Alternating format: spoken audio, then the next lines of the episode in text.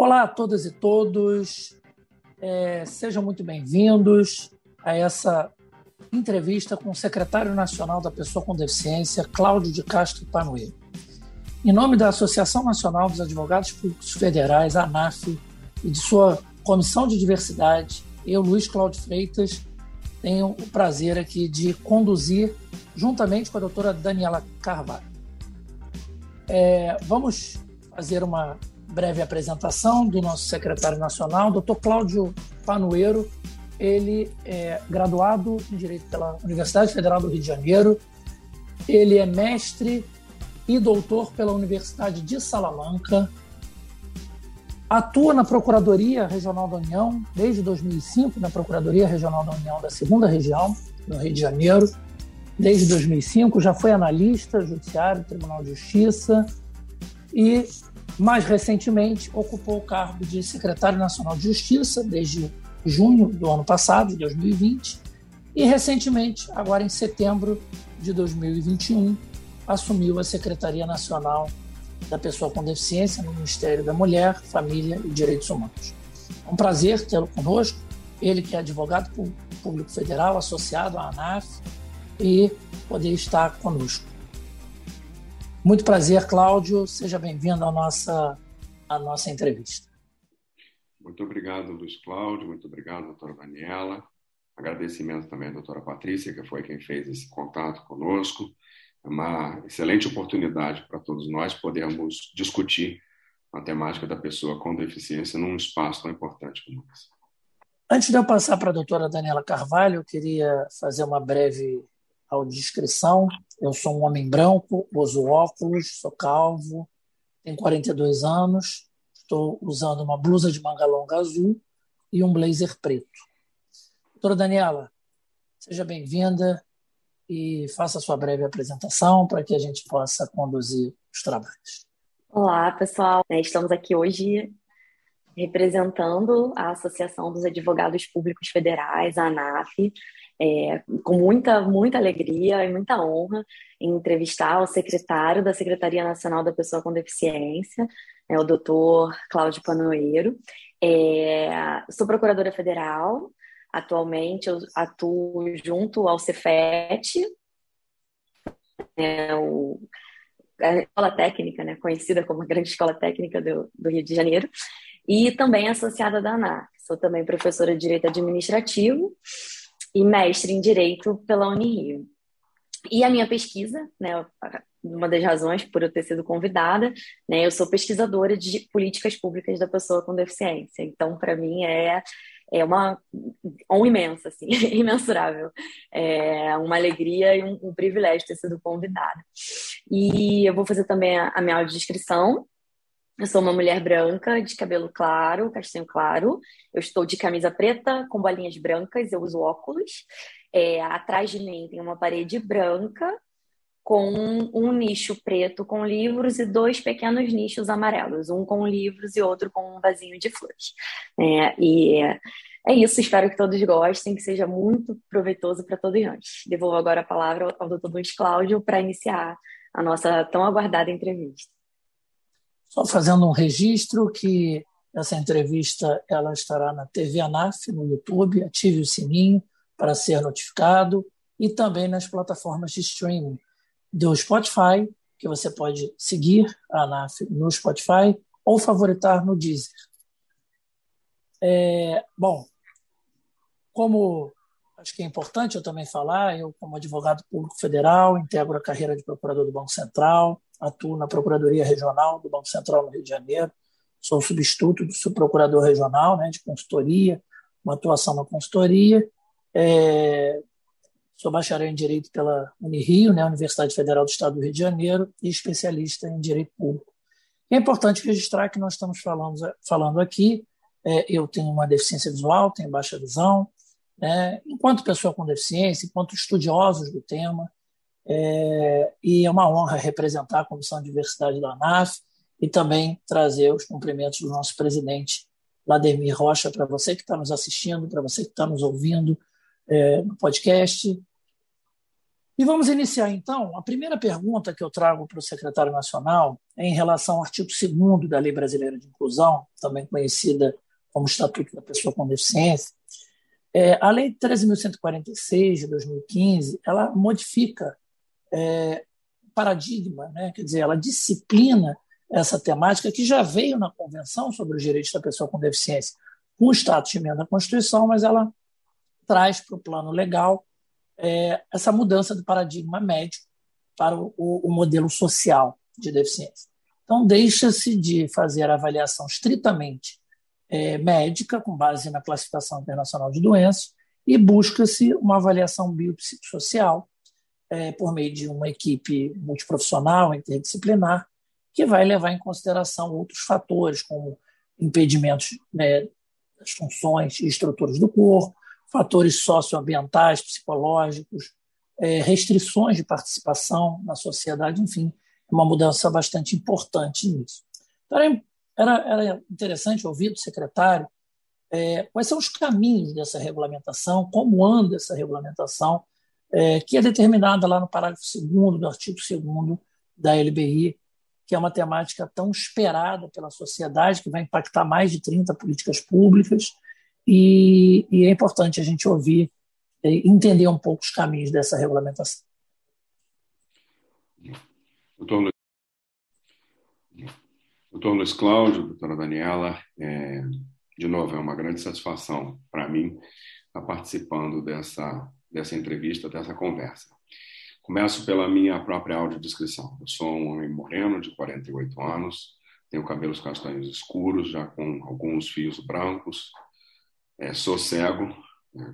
fiquei cego, deixei de ler aos 10 anos de idade e comecei a usar bengala aos 17. Tive toda a minha formação é, universitária, seja na graduação, mestrado e doutorado, feita já como, como pessoa cega.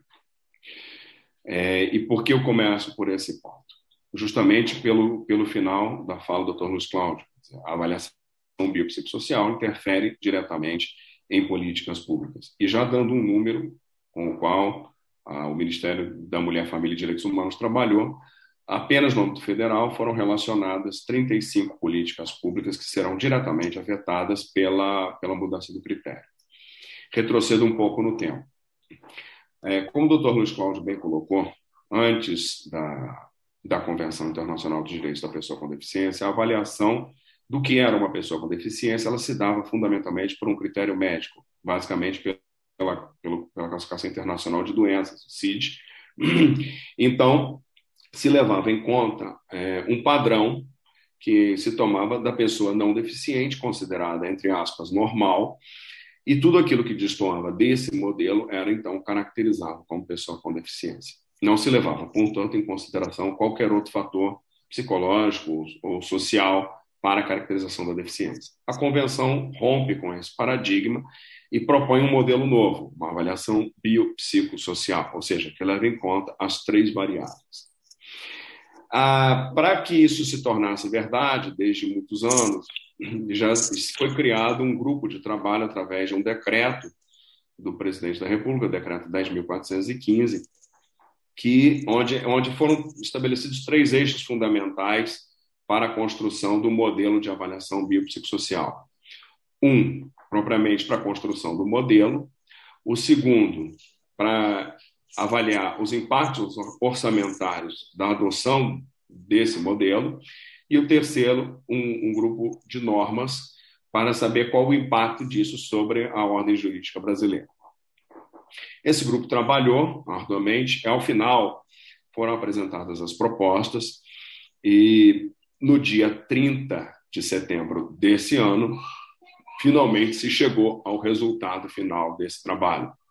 Ou seja, temos uma proposta, e eu chamo de proposta por uma razão jurídica muito importante.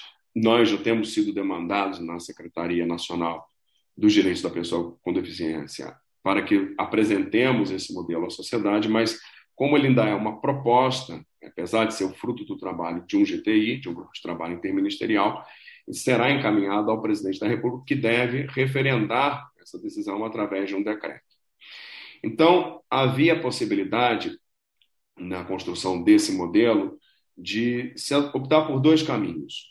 Um caminho que seria um caminho um pouco mais conservador, que permitiria ao Estado eh, se adaptar a, a, a, essa mudança de paradigma, de sair do modelo biomédico para o modelo biopsicossocial, e um modelo um pouco mais arrojado, vamos dizer assim, que talvez pudesse nos causar problemas na, na implementação da, da política. Então, se optou, nesse primeiro momento, por um modelo um pouco mais conservador, mas que leva em conta, na, na, na identificação do que é uma pessoa com deficiência, justamente os três critérios. Por quê? Porque o médico vai preencher um formulário caracterizando a deficiência, o assistente social vai preencher um formulário avaliando o que é, quais são as interferências daquilo na vida daquela pessoa, ou seja, nas funcionalidades, e também, a, a, como é a equipe multiprofissional, também psicólogos vão se manifestar. É feito um critério de pontuação e, a partir desse critério de pontuação, levando em conta as três variáveis, se chega ao resultado do que efetivamente é uma, se o indivíduo é ou não uma pessoa com deficiência. A par dessa classificação, ou seja, a par da identificação de que ele é uma pessoa com deficiência, existem também as, as políticas públicas próprias que ele poderá desfrutar enquanto pessoa com deficiência, que podem estabelecer requisitos próprios da política e que então serão levados em conta já como forma de desfrutar o exercício desse direito. Para concluir, em que momento estamos? Terminamos, então, o, o, grupo de trabalho com a proposta que já foi encaminhada à ministra da Mulher, Família e Direitos Humanos no último dia 14 de outubro. Trabalhamos numa minuta de decreto para o presidente da República. Essa minuta de decreto será submetida esta semana à consultoria jurídica da, da União dentro do Ministério da Mulher, Família e Direitos Humanos e esperamos apresentar o instrumento é, com a decisão presidencial no próximo dia 3 de dezembro, porque é uma data de grande relevância para nós, pessoas com deficiência. Essa é a situação atual da avaliação biopsicossocial. É bastante importante é, essa informação né, de que a coisa está avançando né, e muito provavelmente em pouco tempo teremos aí é, um instrumento, uma, uma decisão né, governamental de avançar e de regulamentar esse dispositivo. Eu passo para a doutora Daniela. Só uma consideração a respeito é, sobre esse ponto também. É, nós estamos prevendo nesse decreto uma cláusula de reavaliação, isso constou inclusive do relatório do de trabalho interministerial, que após 24 meses da sua implementação, o instrumento receberá ah, uma, ele será reavaliado para que possa se optar ou por seguir com o modelo que foi adotado ou por avançar para um modelo é, que possa ser proposto a partir dos resultados. E mais, é, também pre, ficou previsto, nessa minuta consta essa informação, de que, é, periodicamente, acho que, salvo engano, são três meses, esses dados que vêm da avaliação biopsicossocial são encaminhados para um comitê gestor que tem, além dos representantes do governo, a representação também da sociedade civil, onde esses dados são avaliados trimestralmente e, a partir deles, justamente, ao final de 24 meses, portanto, ao final de oito avaliações, se pode, então, fazer o juízo crítico a respeito da política para decidir se ela deve permanecer como está ou se carece de nova, novo desenho. Perfeito. É, Bom, vou passar para a doutora Daniela para fazer a próxima indagação. É, nossa, fiquei muito feliz é, com a resposta à primeira pergunta. A gente fica animado, né, Luiz Cláudio? De... curioso também de ver que, né, que, que, as coisas estão sendo feitas e que tem uma pessoa competente como o doutor Cláudio Panoeiro para conduzir o né, nessa rede. Sim, porque quando eu estudei política pública, eu lembro que eu procurei um mestrado sobre isso, né? É, assim que eu passei no concurso da, da AGU, da PGF, era falando, vocês vão para políticas públicas, políticas públicas. Todo mundo sabia dar um exemplo de uma política pública, mas ninguém sabia me definir direito. Né? Caramba, o que, que é né, a política pública que todo mundo, para mim, era como cabeça de bacalhau. A gente sabe que existe, a gente imagina, né, como é, mas definir, né, mas é, colocar no papel esses requisitos ou caracterizar uma ação governamental como uma política pública, né, é, deveria ser algo mais simples. Eu descobri que não é, né, é, tem doutrina para tudo quanto é lado, todo tipo de metodologia, não tem consenso sobre o que deveria ser ou não, mas uma definição que, que muito me agrada, que é brasileira, né, do, do Leonardo Seck, é de que a política pública é uma implementação de um direito eu acho ela simples e, e eficaz, né? Então, assim, a gente olha para a LBI, tantos direitos, né? E aí, de, de, que forma a gente vai materializar isso, né? É, e aí a gente viu nessa resposta os instrumentos materializadores, né? Assim, a gente está vendo, é, descobrindo, né? Desvendando, desvendando isso, como a política pública ali está se fazendo presente, né? Isso foi foi bem bacana. É, um tópico que eu gostaria de, de levantar é o capacitismo e o anticapacitismo, também relacionado às políticas públicas, em que sentido? Né? A gente tem como tópico central do, do, nosso debate aqui hoje, da nossa discussão, as políticas públicas voltadas às pessoas com deficiência.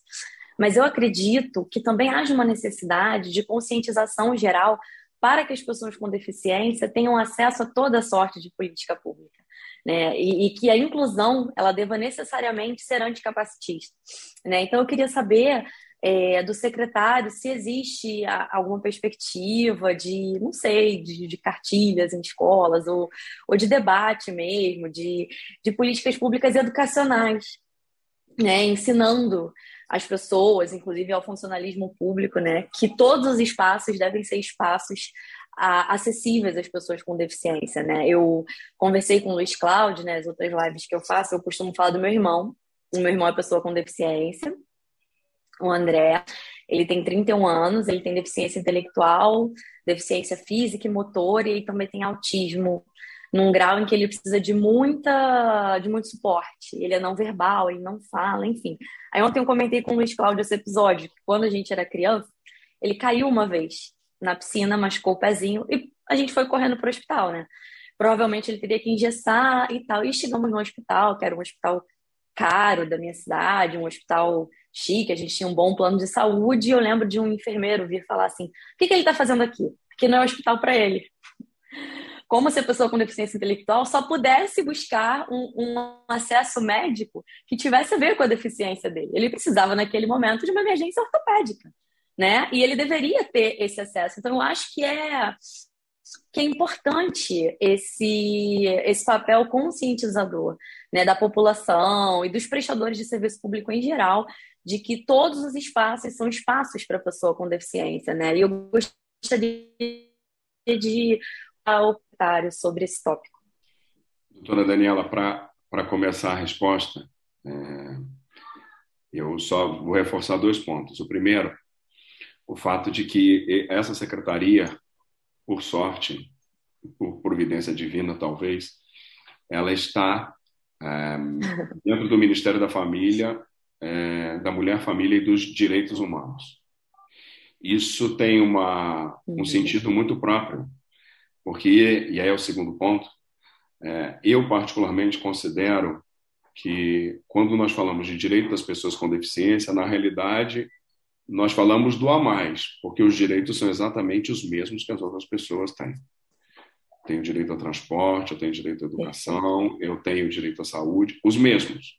Talvez eu precise de algumas adaptações para exercê-los, mas os direitos são exatamente os mesmos.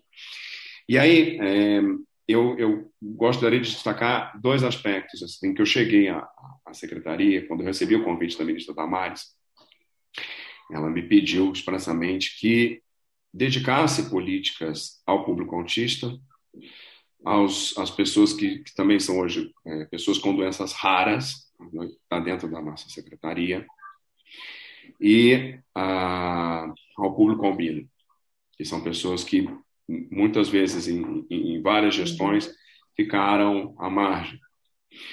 E o que, que nós temos feito a respeito disso? Bom, a, da, quanto à capacitação, a, a, a, ministra Damares tem uma preocupação muito grande em relação a uma região específica do Brasil, chamada Ilha de Marajó, um arquipélago que contém 16 municípios e que tem, segundo os dados que nós temos do, do, do IBGE, é, o pior IDH do Brasil. Então, se fez um projeto é, com vários ministérios para tentar identificar quais são as debilidades dessa região e como é que poderíamos fazer para superar. Nesse sentido, foi contratada, foi feita uma parceria com a Universidade Federal do Pará, e a Universidade Federal do Pará e já identificou, já está entregando agora um primeiro relatório a respeito das, das principais dificuldades encontradas para a efetivação de direitos de pessoas com deficiência no arquipélago do Marajó. E numa segunda etapa, e aí entra na, na resposta da pergunta da senhora, é a questão justamente do, do, do, do enfrentamento da questão do ponto de vista atitudinal para que o nosso espectador tenha compreensão. O que é o capacitismo e, e por que, que eu falo de atitudinal? O capacitismo ele é, é uma, uma forma de enxergar a sociedade. Ela parte do princípio de que existe uma estrutura padrão, um modelo padrão de ser humano, que ele, ele não tem qualquer tipo de deficiência, não tem qualquer tipo de limitação, e esse é o homem referência. E tudo aquilo que destoa desse modelo é considerado como não capaz, e aí ele deve ser contemplado a partir de políticas assistenciais, é, ele se coloca quase que numa condição de inferioridade enquanto ser humano, como se fosse um ser humano de segunda classe. Nessa visão, as pessoas com deficiência, seja ela qual for, elas estão enquadradas justamente nessa, é, vamos chamar de subser humano, né, para efeitos didáticos. O que se propõe, a partir das políticas públicas, que a doutora Daniela, Daniela mostrou como, tão cara, que é, é justamente promover, é, reconhecer essa equiparação, de que essa diferença não existe. É, esse conceito de homem é, referência a homem perfeito, ele não existe, justamente porque a sociedade é feita de pessoas heterogêneas. Então, nós temos não só as pessoas é, não deficientes, temos também as pessoas deficientes, temos os brasileiros, temos os estrangeiros, enfim na essência, todos somos seres humanos. E aí, é, isso implica, é, do ponto de vista das políticas públicas, encontrar meios para garantir que essas pessoas, consideradas então pessoas com deficiência, possam estar em igualdade de condições com, a, com as outras. Vários aspectos interferem para isso. São políticas que nós vamos tratar mais adiante, mas de tecnologias assistivas, de, de política de cuidados, e sobretudo a questão atitudinal. No caso do Marajó, e ele é apenas um exemplo do que, do que pode ser uma política pública nacional, a segunda etapa contempla justamente capacitar os profissionais dos, dos diferentes serviços públicos dos 16 municípios do arquipélago para que entendam como lidar com as pessoas com deficiência. Leia-se, lidar da mesma maneira que lidariam com qualquer pessoa.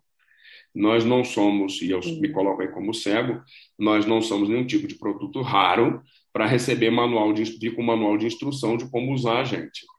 Então, é, a ideia é justamente a de conscientizar de que eles têm os mesmos direitos, frequentam os mesmos lugares e que os lugares precisam, às vezes, de pequenas adaptações e de mudanças de comportamento, do tipo, quando vai conversar com uma pessoa cega, não precisa se dirigir ao seu acompanhante, pode falar com ele que ele entende perfeitamente. Quando vai conversar com uma pessoa surda, converse, pode falar através do intérprete, sabe que existe a figura do intérprete. Quando vai tratar com uma pessoa autista, e aí eu entro na questão do, da, das políticas voltadas para o autismo, é, trate também de uma maneira com uma linguagem que ela possa entender. E aí nós produzimos, a respeito do autismo especificamente, produzimos recentemente um, material, uma cartilha que eu gostaria, inclusive, de deixar à disposição da, da, da ANAF, voltada especificamente para a, a, a, maneira como, a linguagem como a pessoa que, que, é, que tem o espectro autista, ela pode perfeitamente interagir com qualquer outra pessoa e conversar e, e levar uma vida absolutamente livre de qualquer barreira, restrição ou impedimento. Essa mesma regra em relação ao capacitismo, no dia 25 de outubro, se comemora o Dia de Luta das pessoas, de luta contra o preconceito e contra pessoas com nanismo, que também é um público que muitas vezes foi relegado a segundo plano, que pouco se fala a respeito do nanismo, das adaptações, das dificuldades. Nós também produzimos é, um material justamente para divulgar, para esclarecer, para que, para que as pessoas, para que seja levado para dentro das escolas e para que as novas gerações já consigo entender que todos aqueles fazem parte da nossa sociedade. Então, como combatemos o, o capacitismo? através fundamentalmente da informação. E é a partir de eventos como esse, de hoje, onde nós temos a oportunidade de trazer um pouco das ações do governo voltada para a capacitação de servidores públicos e dos diferentes serviços públicos. E termino. Também então, realizamos agora, inauguramos com a Universidade Federal do Maranhão, um curso para atendimento nas delegacias de Polícia Civil. Foi uma debilidade que nós identificamos de que, muitas vezes, principalmente mulheres e meninas com deficiência, ao comparecer às diferentes delegacias do Brasil, não recebiam o tratamento adequado é, por parte dos profissionais de segurança pública. E uma parceria com a Universidade Federal do Maranhão e com o Ministério da Justiça e Segurança Pública, nós estamos qualificando os agentes, os delegados, os detetives, os inspetores, para que eles possam entender como lidar com esse tipo de pessoas, como, na verdade, superar as dificuldades que eles possam ter de comunicação, de atitude, arquitetônicas, enfim, dificuldades de um modo geral, para que essas pessoas possam efetivamente exercer os seus direitos. É bastante, bastante relevante essa, essa sua fala, é, para que a gente possa realmente trabalhar uma conscientização né, e buscar romper com essa barreira atitudinal, que é a maior barreira. Né? A gente sabe que várias barreiras existem, mas a barreira do desconhecimento, do preconceito, né? a barreira atitudinal, sem dúvida, é, é uma das maiores é, que são impostas né, às pessoas com deficiência. E falando em barreiras, eu passaria para um outro tópico, né, que seria é, sobre acessibilidade e inclusão. No serviço público, né, federal, mais notadamente é, na Advocacia Geral da União. Né? eu entendo que seria interessante o senhor trazer um pouco sua experiência enquanto advogado público federal né, e essa relação né, das barreiras existentes é, no exercício da função de, de advogado público e qual é a sua visão para que a gente possa avançar ou construir pontes para que a gente possa tornar a, os órgãos da Advocacia Geral da União e do Serviço Público Geral, do Serviço Público como um todo, mais acessível, mais inclusivo é, e mais receptivo para os servidores públicos com deficiência. Olha, é, esse é um tema muito difícil, é, porque isso, na verdade, me remete à minha história dentro do próprio serviço público. Né? E eu vou retroceder um pouquinho para falar, eu tenho 24 anos de serviço público, entrei no serviço público em 1997, ainda no extinto Tribunal de Alçada Criminal do Rio de Janeiro. Naquela época, é, eu fui trabalhar, me colocaram, me lotaram numa associação que existia dentro do tribunal, e eu era responsável por organizar umas listas de medicamentos que eles faziam para funcionários terceirizados, enfim.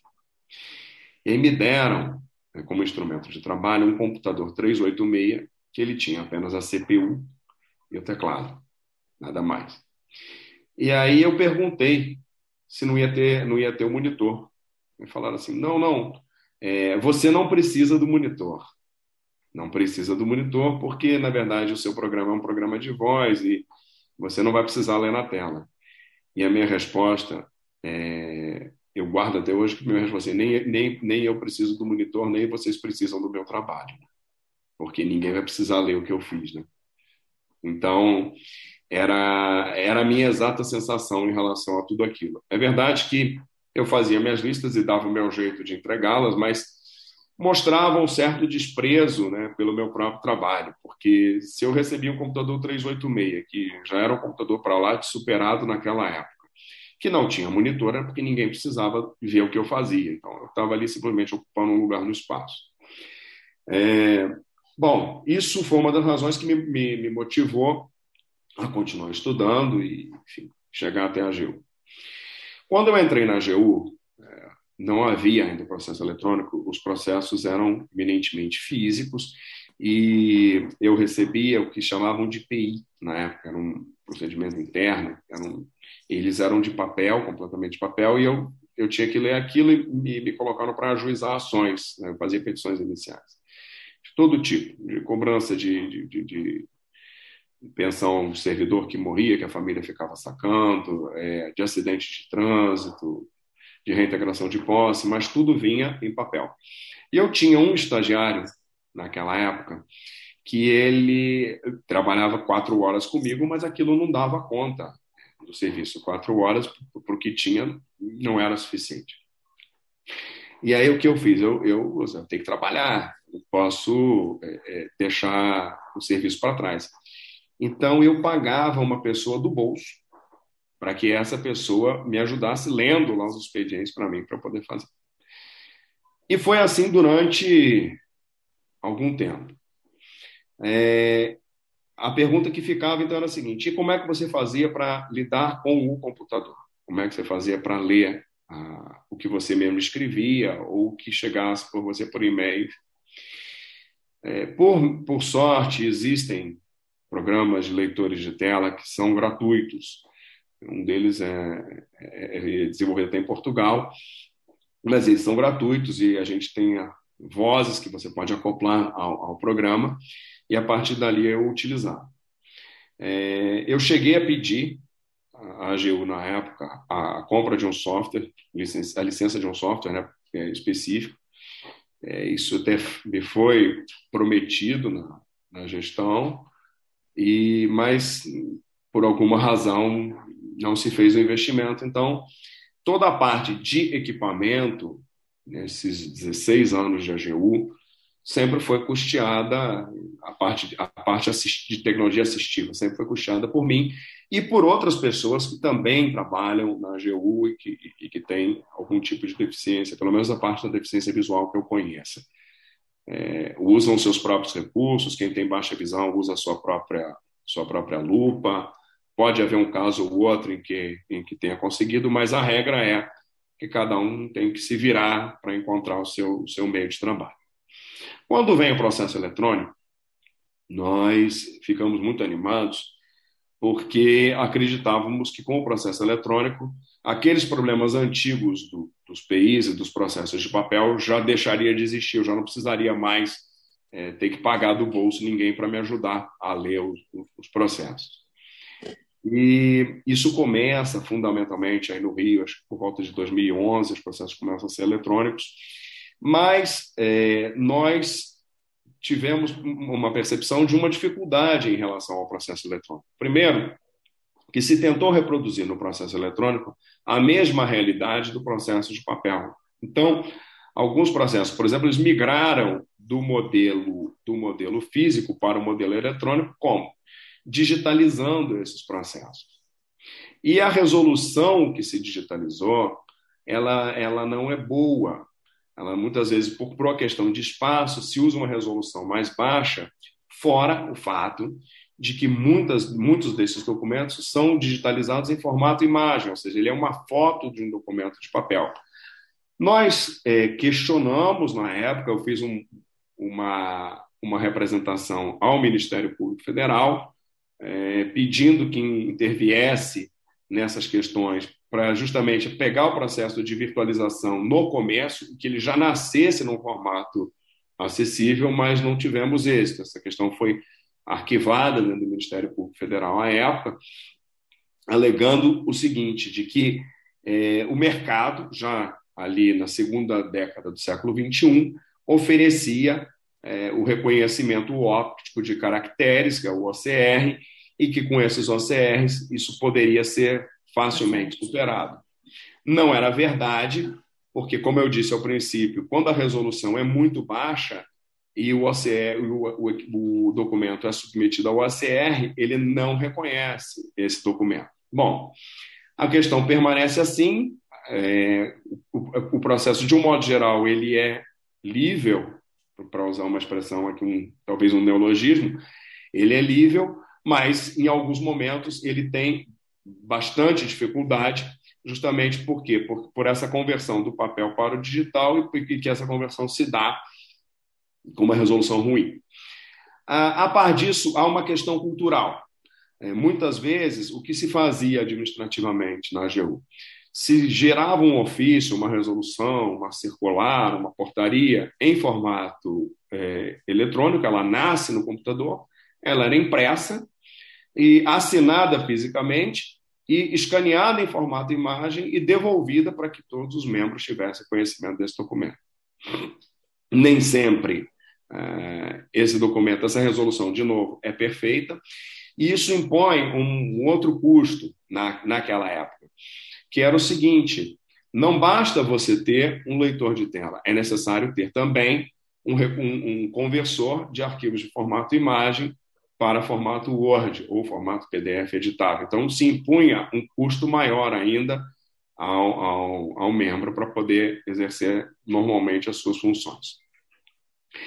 Felizmente, com as novas gerações, principalmente da Microsoft, que é uma parceira da AGU já há alguns anos, já existe hoje a possibilidade, o Office oferece essa possibilidade da conversão de arquivos PDF em arquivos em arquivos Word e isso facilita a, a leitura de tela.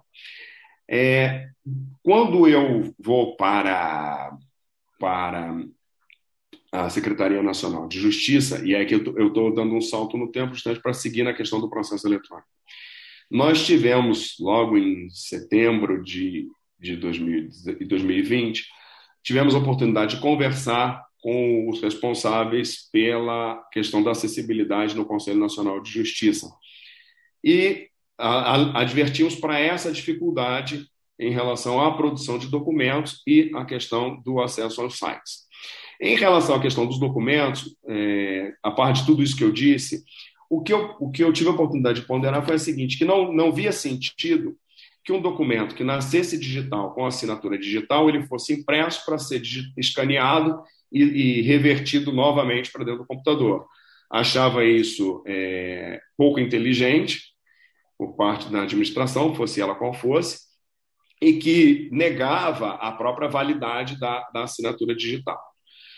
O, o CNJ entendeu a, a, a nossa queixa e é, avançou é, nesse ponto para estabelecer uma mudança, e não é fácil conseguir aqui, eu, eu deixo um, depoimento de quem viveu esse processo por dentro. Nós levamos praticamente um ano, mas o CNJ se convenceu e fez uma resolução obrigando os tribunais a deixar todas as suas páginas acessíveis e o aproveitamento também desses documentos que já nascem em formato eletrônico, que eles sejam, não, não, não tenham mais que passar pelo processo físico para retornar a qualquer processo expediente.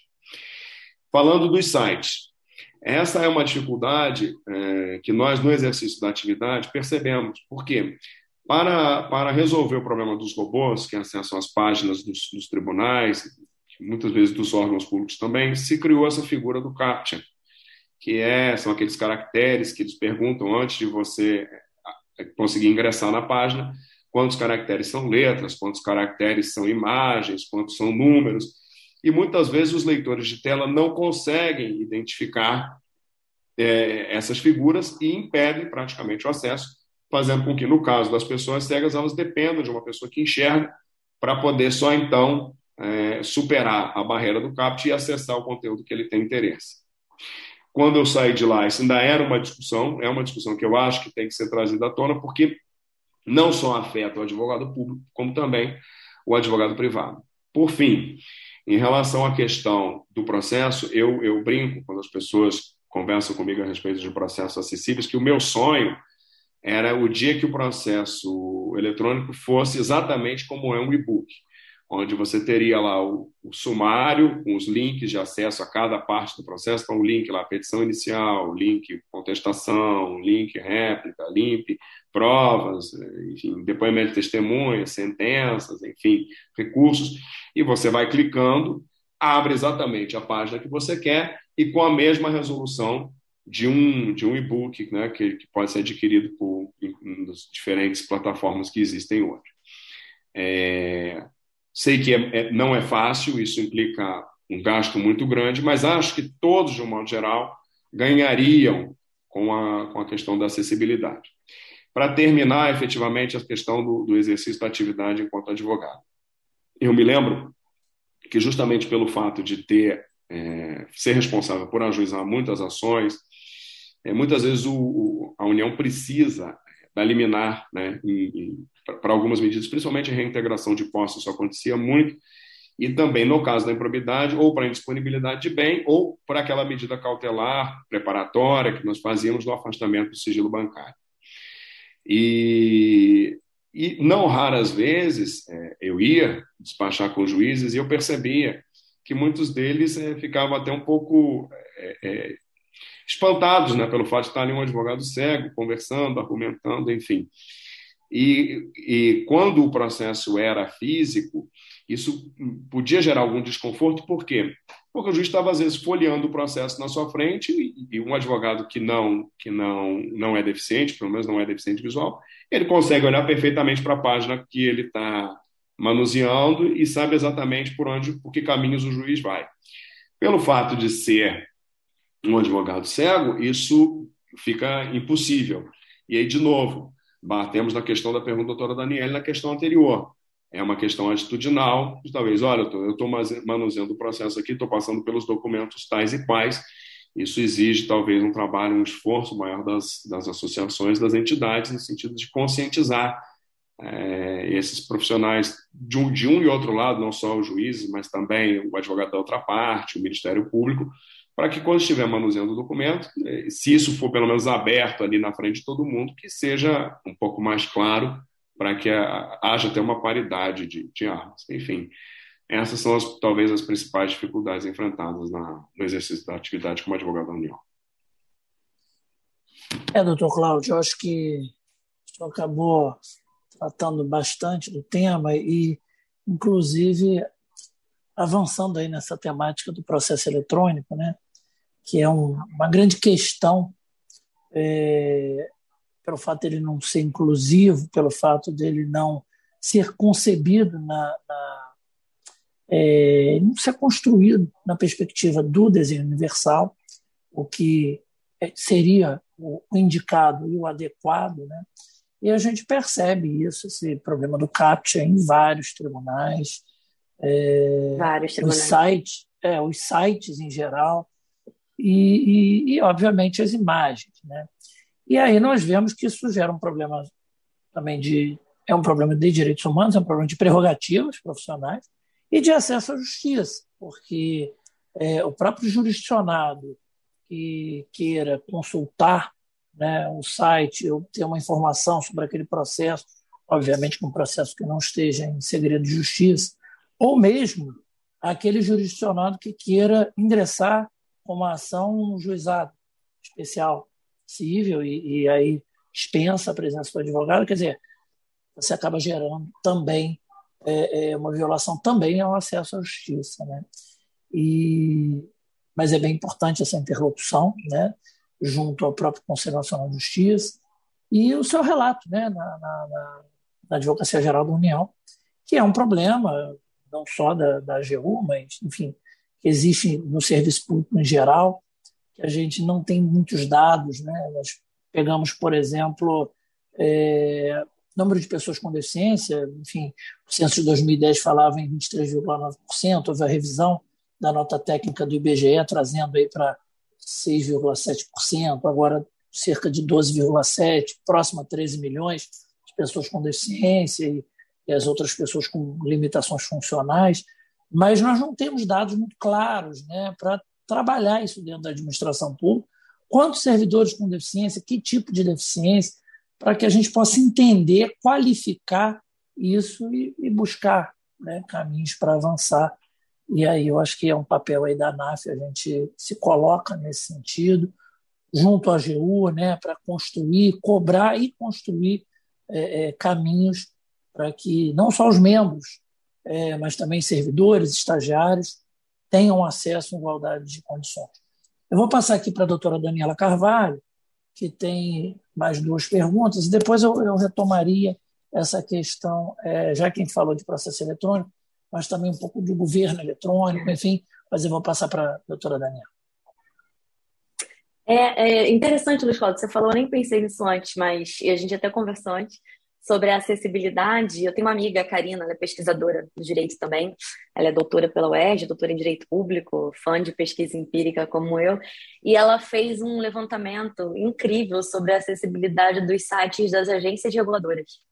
Ela publicou a pesquisa, ficou bem legal é, apontando a, as maiores dificuldades, inclusive com sugestões de, de melhorias. Eu vou compartilhar com vocês depois. A nossa conversa me, me remeteu à pesquisa da Karina, que ficou ficou bem legal, né? A gente vê a importância da pesquisa, né? E como ela pode ser útil, servir uma política pública, né? Com dados de coisas que precisam ser modificadas. Doutora Daniela, não sei, é, é, essa mais questão, específica, essa... né? Mais, mais útil. É. Sobre essa questão da pesquisa. É, Oi, pode nós...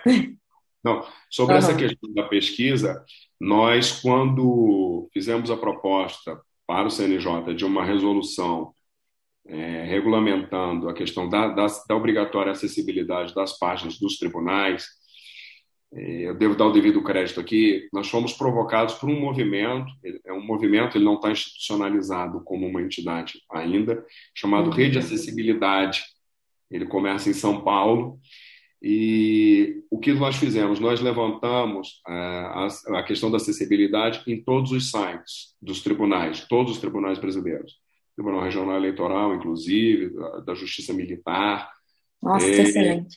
E, e fiz mais, fiz mais melhor do que isso. Nós fizemos isso não pelo nosso olhar, não pelo nosso ponto uhum. de vista quanto governo. Nós fizemos isso consultando a própria comunidade das pessoas com deficiência visual nós uhum. entramos em grupos de WhatsApp, entramos em, em, em comunidades formadas por, por, deficientes visuais que eram usuários dos, dos, diferentes tribunais brasileiros e pedimos que criamos um formulário no Google Forms para que eles preenchessem aquilo ali com, a, com respondendo a determinadas perguntas que eles ajudaram inclusive a construir e a partir desse dado existe uma ferramenta chamada ASIS que ela mede a, a, o grau de acessibilidade nos tribunais. Também submetemos todas as páginas à ferramenta ASIS e ela dá os resultados ali de tantos por cento, a dar o percentual de acessibilidade. E foi com base em todos esses estudos, quer dizer, foi um estudo bastante empírico, é, leva em conta dados da realidade, que nós fiz, levamos ao CNJ e que o CNJ construiu. Acho relevantíssima. Eu costumo dizer que assim, a efetivação de um direito passa em primeiro lugar, pela construção de um marco normativo. A gente que nós todos que somos advogados, na essência, sabemos disso. Então, a construção desse marco normativo ele não surge de, de, de, de ideias abstratas, surge a partir de dados concretos. Excelente. muito legal. Eu vou. O doutor Cláudio falou aqui, eu vou dar o crédito também. A pesquisa foi feita pelo Laboratório de Direito Regulatório da UERJ, o UERJ-REG, dentro da linha de pesquisa de direito público, mestrado e doutorado, né? É, a coordenação desses professores, meus amigos, a Karina Castro e o Zé Vicente Mendonça. E ficou bem bacana. Eu vou dividir com vocês. Eu, eu super animada vendo a pesquisa empírica sendo utilizada, né, para servir no bem público assim. Zé Vicente Mendonça, é... que inclusive é procurador do Estado, e eu tive a oportunidade de estudar com Isso. ele por vários anos no São Bento, né? Ele foi aluno do São Bento próprio. É, ele, a gente foi da mesma turma de São Bento, por, da mesma turma de São Bento por vários anos. Bom, é, o debate está bastante interessante com o nosso secretário nacional e, e aqui com a doutora Daniela. Nós vamos é, buscar um segundo momento, um segundo episódio, para que a gente possa dar continuidade a esse diálogo que é tão relevante.